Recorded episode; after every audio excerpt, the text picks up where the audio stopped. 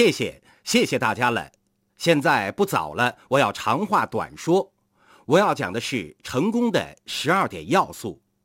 第一点，从最优秀的人身上学习，这是周末聚会的目的，也是所有聚会的目的。我们把最优秀的人带到聚会上来教导你们，从最优秀的人身上学习，知道他们在讲什么，并且付诸行动。第二点，学会尽自己所能做到最好，不是做到完美，而是尽自己所能做到最好。第三点，随时在他人面前练习，你的人生取决于能否赢得他人。第四点，学习如何持续的进步，只有实践才能让你进步。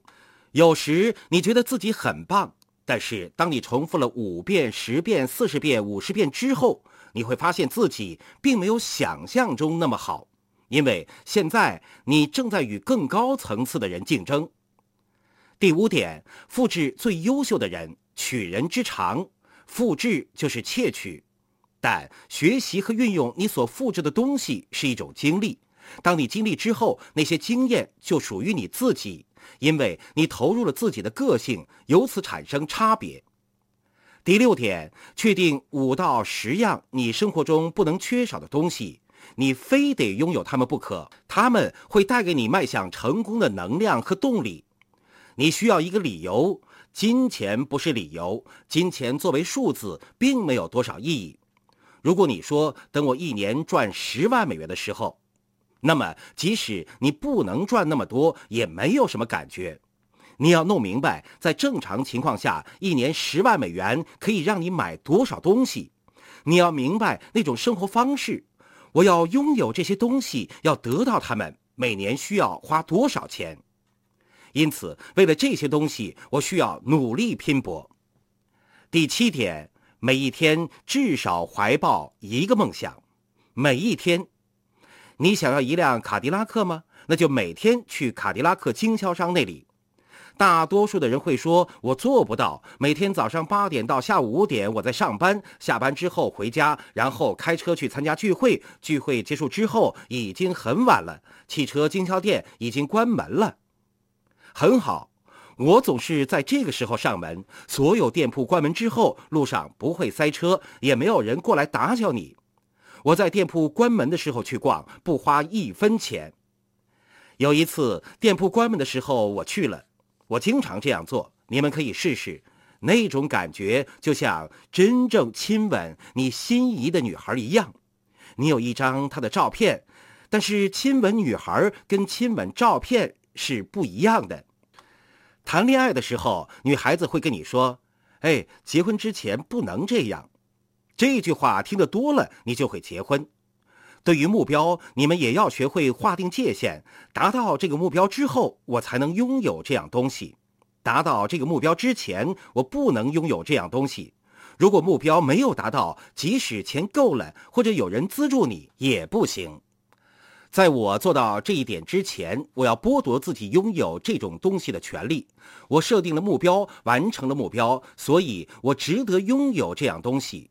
不要去管自己钱够不够。我设定了一个目标，不管别人有没有那样东西，我自己要在达到目标之后才能拥有那样东西。我达到了自己设定的目标，超越了自己给人生划定的界限。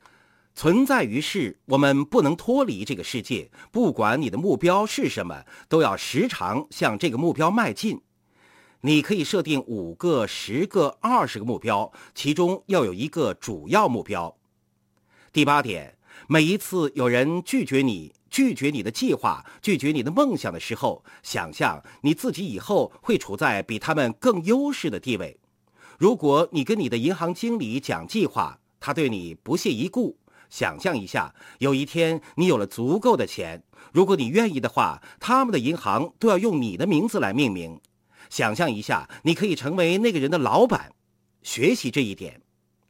第九点，对于那些嘲笑你的人，报以尊重和爱。为什么？因为你已经决定要比他们更加优秀，并且你将会证明这一点。你知道自己比他们差的时候，他们才会拒绝你。他们的否定表明你的大脑比他们更加强大。现在，你是否要身体力行，证明自己有更强大的大脑呢？明白这点吗？第十点，在梦想、行动和爱方面超过每一个人，这是指在个人层面，在深层次。我对儿子的爱会超过儿子对我的爱，我对妻子的爱会超过妻子对我的爱。我对组员的爱会超过他们对我的爱，我爱他们，没有人能明白为什么我爱某个人。我的梦想会超过他们的梦想，我会带着我的团队梦想，让他们知道自己会拥有什么，让他们知道我相信他们会拥有什么。我会给予他们时间，我会爱他们，我会让他们梦想，我会让他们工作。如果我让他们工作却没有爱、梦想和给予，那是不够的，这些东西缺一不可。第十一点，向上帝祷告，不要找借口，一切取决于上帝和我。上帝拥有我，我也拥有上帝。第十二点，我要将所有的功劳归给上帝，因为他成就了这一切。